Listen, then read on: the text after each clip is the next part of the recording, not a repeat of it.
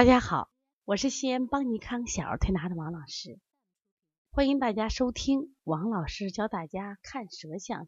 这个栏目是二零一七年一月，我们有西安邦尼康小儿推拿咨询有限公司开放了一档公益的栏目。但是开设这个栏目的目的是源于啊，我们觉着舌诊就是直观简单，那么有利于快速的提高水平。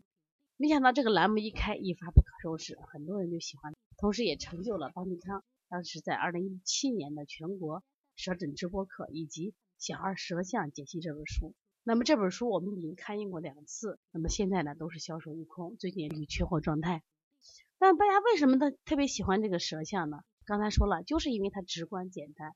那么今天我想给大家分享的是一个吃的不多也积食的舌象。这是我们目前开店班一个学员说王老师都咳嗽好几天了，这个效果都不好。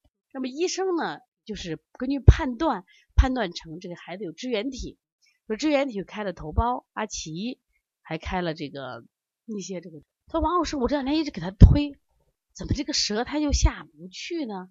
他怎么积食这么厉害呀？可是他真的啥也没有吃，而且我控制他饮食吃的也不多。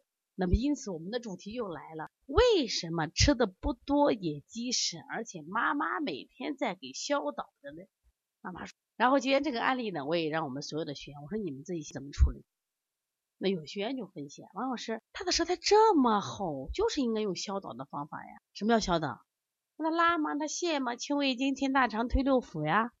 有的说，王老师，他的舌苔这么厚，为什么不变黄呢？哎呀，我说你这个问题问太，当舌苔都这么厚，它为什么不变黄？你看我们有的人的舌头，它冰。这就是不管是因寒入里化热，还是本身就是体内实际化热，它有热象。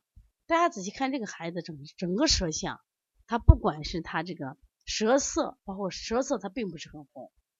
然后他的舌苔虽然中后区都很厚，但是呢，他还是我说那你们来说这是什么原因？我说这就是什么呀？吃的不多积食，是因为什么？功能低下了。那什么叫功能低下了？就是原来我可能一顿饭吃一一碗饭，吃完了可能还饿，那现在可能吃了一口饭，哎，我觉得什么呀？你都化不了，化不了，就是你的工作能力变低了。那他的什么工作能力变低了？我说中国中医里边，我说这个消化它包括是脾肠，其实脾肠、脾和小肠，在营养学里大家都知道，小肠是人体的主要吸收，那么在中医里边说脾是主要的运化。实际上它就是脾和小肠的这种合体多了吸收。我说这两个功能都弱了，所以你不能用消导，你越用消导，消导是泻法呀，它功能越降。我们应该什么用健脾助运的方法。我说这个孩子虽然咳嗽，你先不要管他咳嗽，为什么不管呢？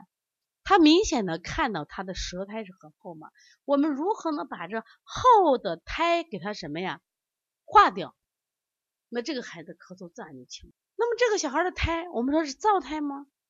是逆胎吗？是腐胎吗？大家一直异口同声。老师，我说什么叫逆胎？拿手刮都刮不掉，是不是刮不掉？这孩子是逆胎。逆胎用什么方法？我说如果是水滑胎，我们用利湿的方法；如果是逆胎的，我们说就用燥湿的方法。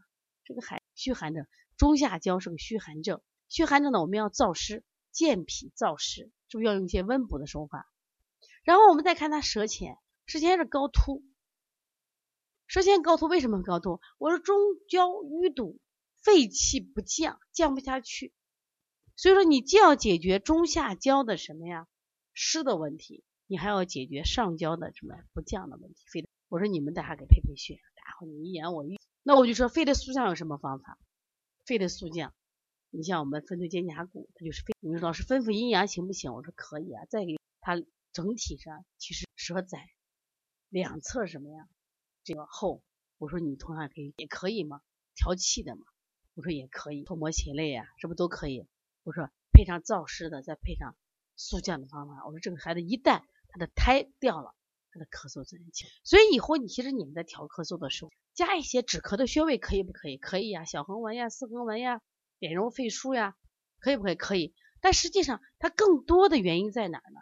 之所以他他咳嗽了五六天他不见轻呢，而且这个孩子全天咳呀，我说你看他的问题在舌头上太明显了，你不解决他的症状，他的咳嗽不是轻微一轮简单的啊，你就说我做个清肺平安啊，他咳嗽就止咳了。我说这个孩子的病在脾胃上，而不是在肺上，把脾胃的结打开了，把脾胃的运化，我说气机正常了，咳嗽自然。